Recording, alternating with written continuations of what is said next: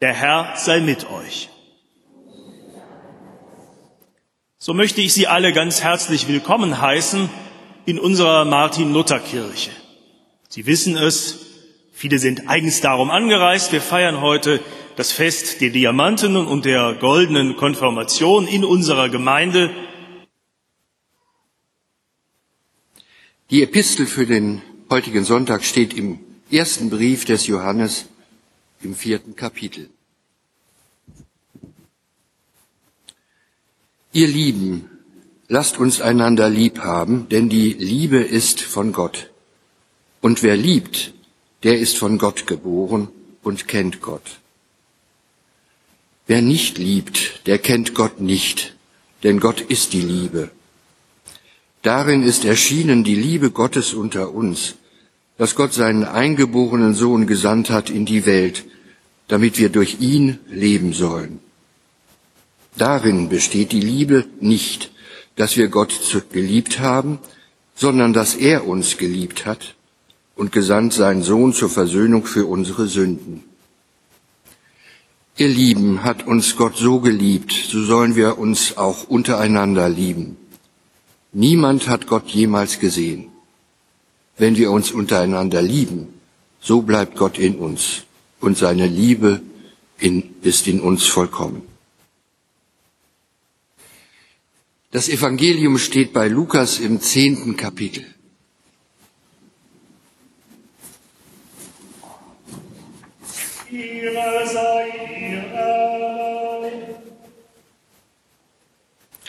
Siehe, da stand ein Schriftgelehrter auf, versuchte Jesus und sprach, Meister, was muss ich tun, dass ich das ewige Leben ererbe?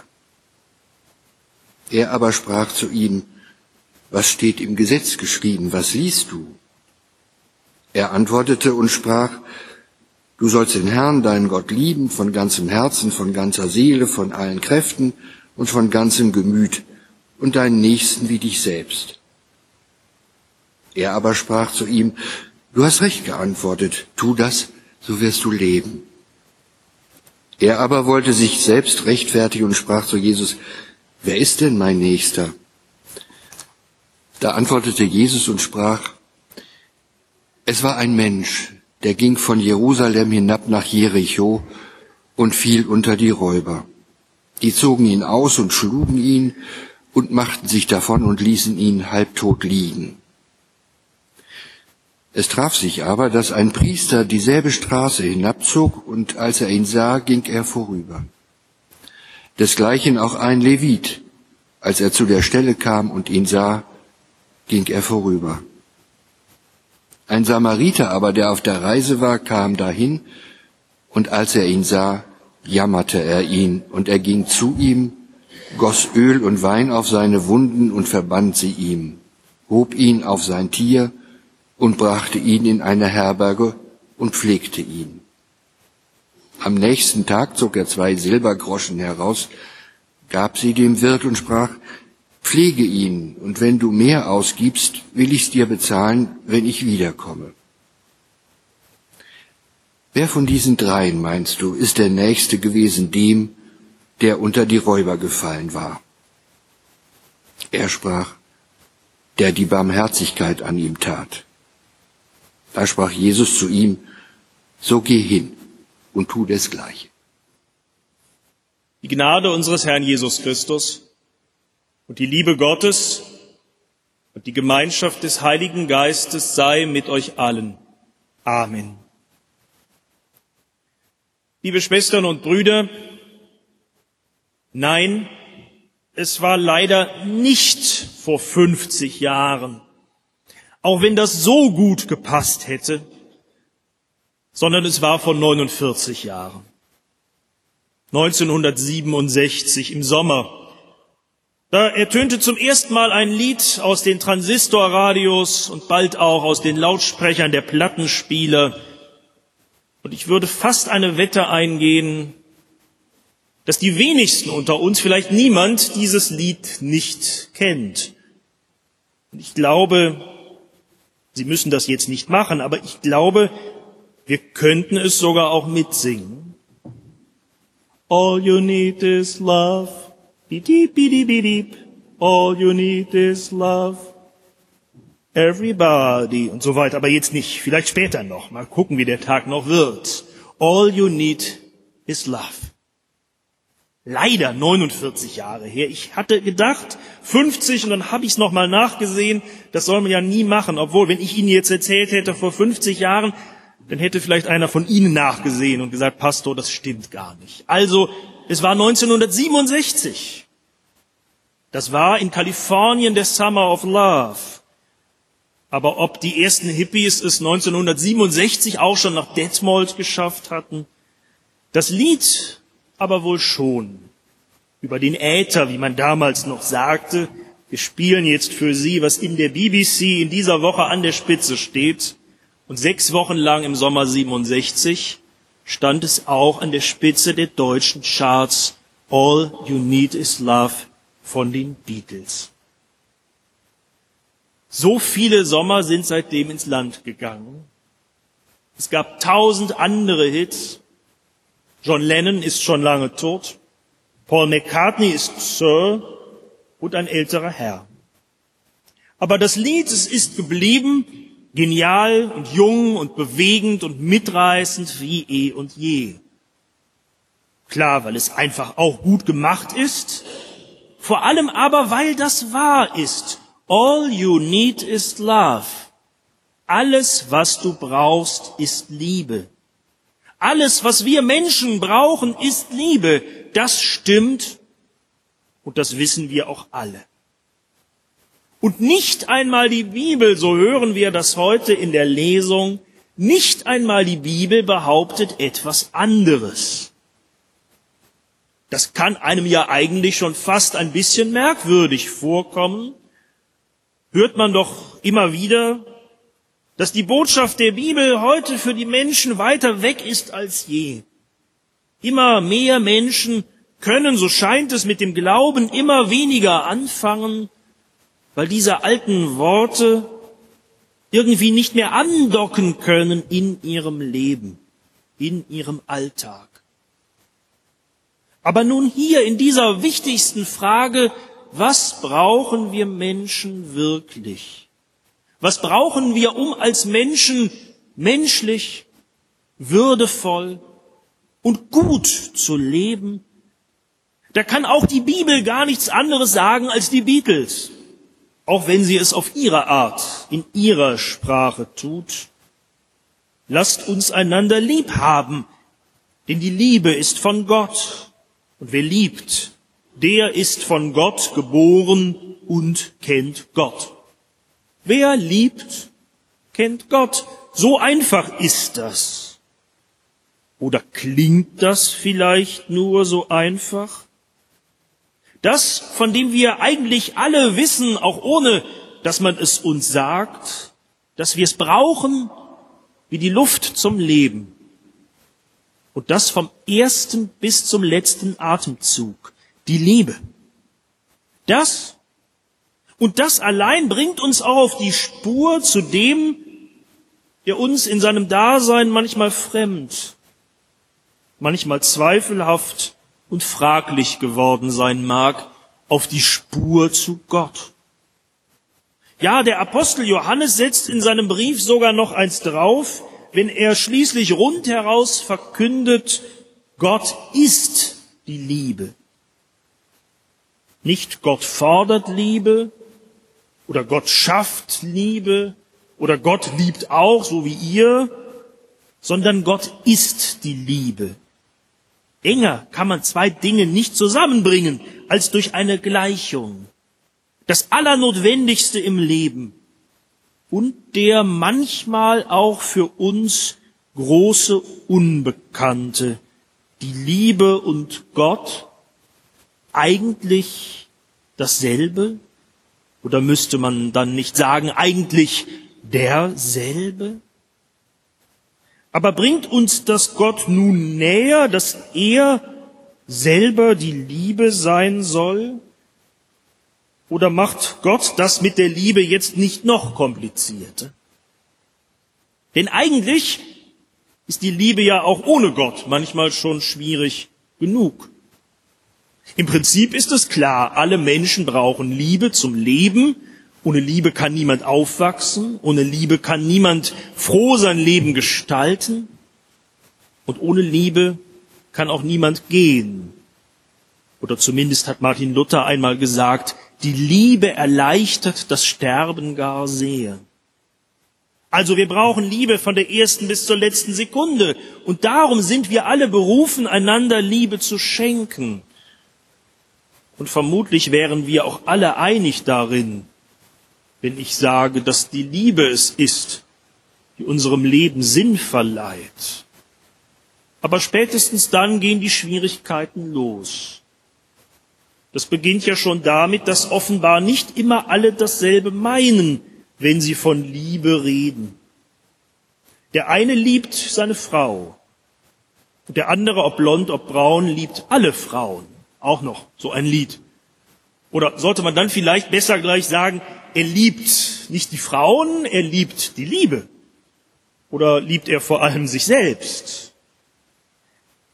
Die eine liebt die Natur und die andere liebt Brahms. Der eine liebt sein Kind und der andere seinen Nächsten. Oder kann das auch dasselbe sein? Oder beides zur gleichen Zeit? In anderen Zeiten, in anderen Ländern haben Menschen versucht, dieses Chaos der Liebe zu entwirren, indem sie für die verschiedenen Arten von Liebe verschiedene Worte gebrauchten. Im Altgriechischen zum Beispiel, da gibt es die Liebe dreimal. Da gibt es den Eros, den wir alle kennen, die Liebe, die begehrt, die Liebe, die berühren und erfahren will, die Liebe, die streicheln kann, aber auch zupacken, die genießt. Und im Wort erotisch, da hören wir alle das Prickelnde, aber auch vielleicht das manchmal Gefährliche der Liebe heraus. Daneben gibt es bei den Griechen die Philia, die Liebe, die mehr der Freundschaft ähnelt, die ohne zu begehren und ohne die Berührung zu wollen, sich einfach freut an einem anderen Menschen, an seiner Klugheit, auch an seinem Äußeren, oder die sich auch freut an den schönen Dingen des Lebens. Und darum finden wir die Philia immer wieder in so unterschiedlichen Dingen wie Philosophie, die Liebe zur Weisheit, Philatelie, die Liebe zu den Briefmarken oder Philharmonie, die Liebe zum Wohlklang. Und dann noch die dritte Spielart der Liebe, die Agape, die Liebe, in der die Liebenden sich selbst vergessen, in der sie nicht mehr haben, nicht mehr genießen, nicht mehr erfahren wollen, sondern ganz für den anderen da sein.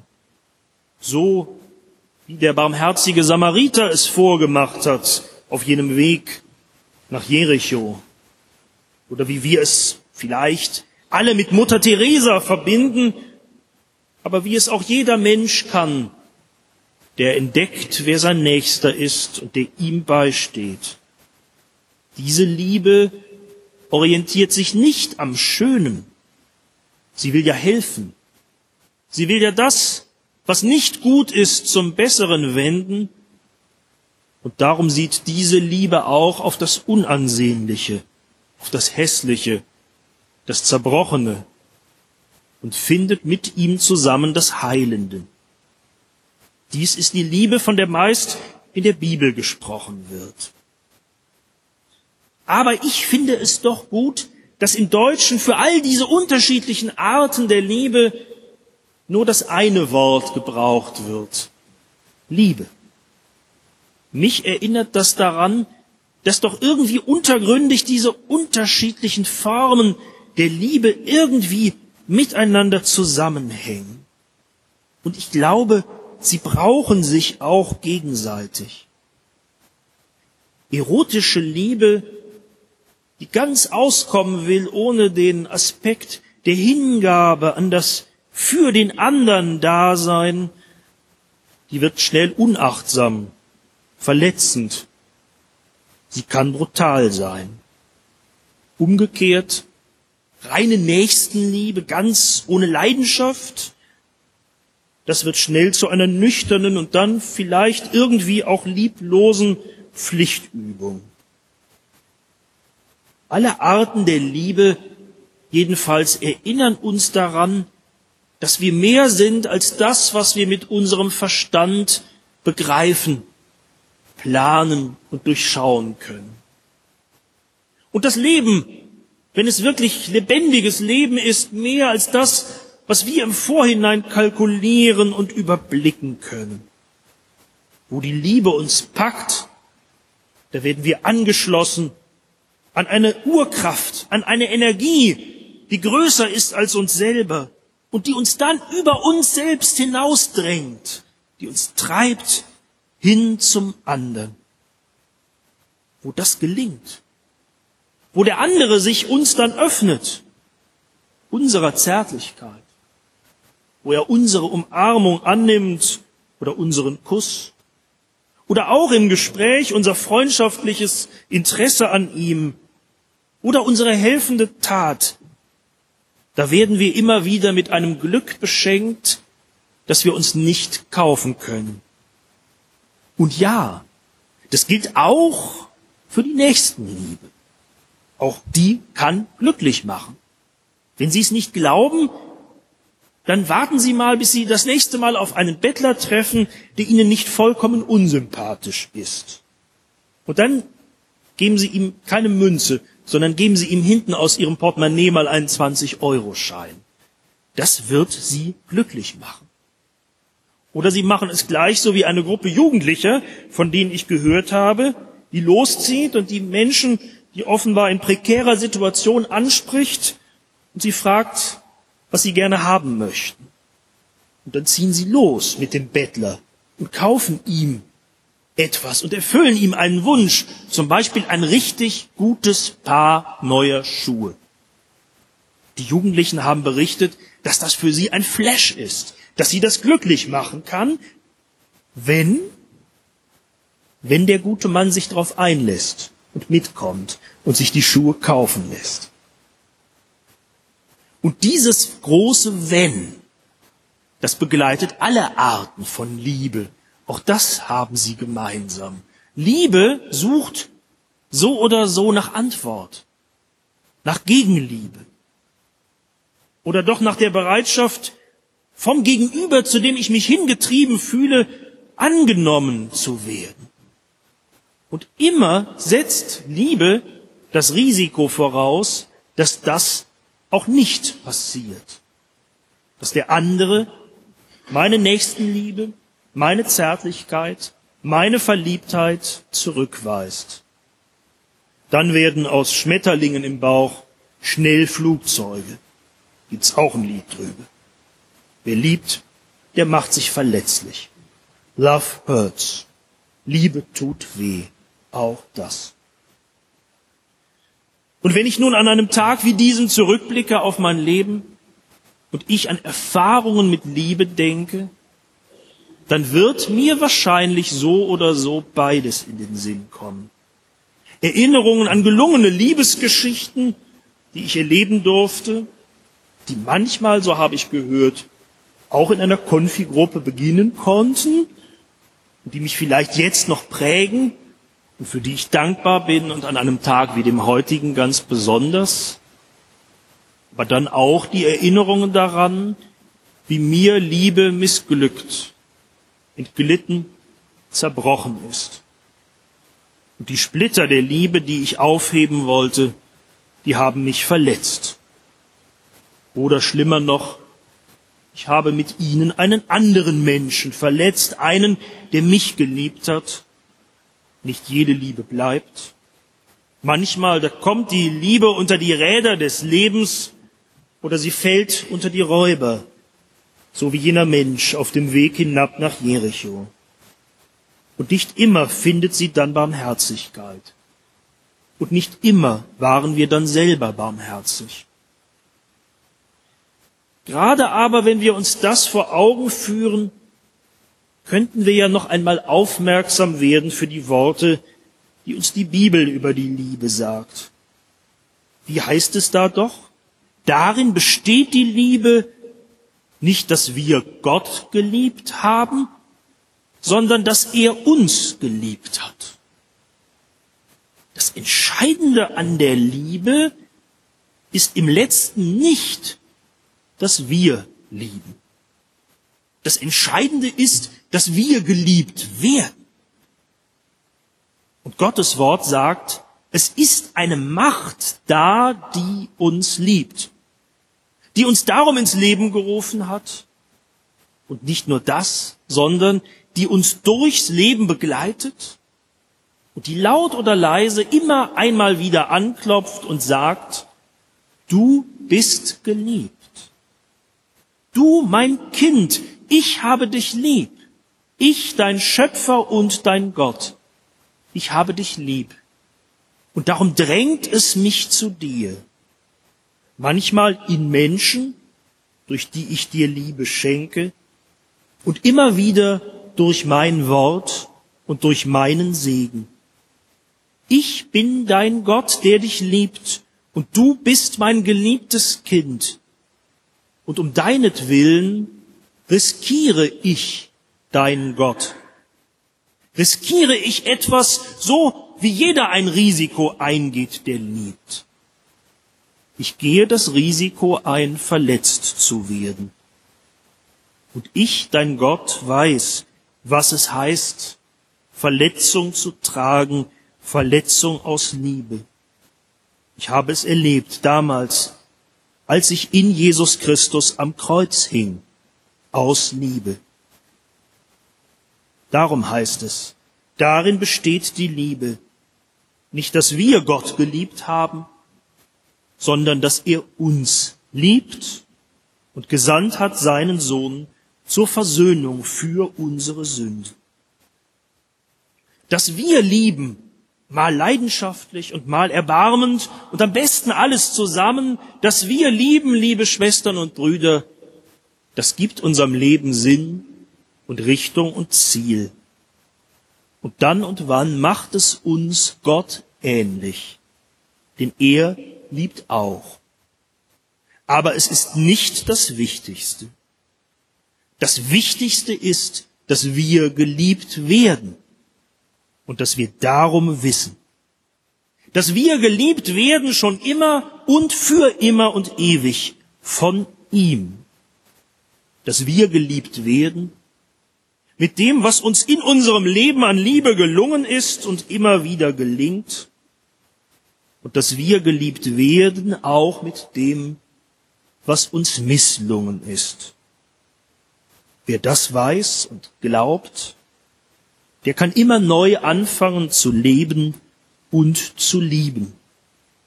Und so, so sagt die Bibel, so bleibt Gott in uns. Und seine Liebe seine Liebe zu uns und seine Liebe durch uns zu den anderen, sie ist vollkommen. Amen.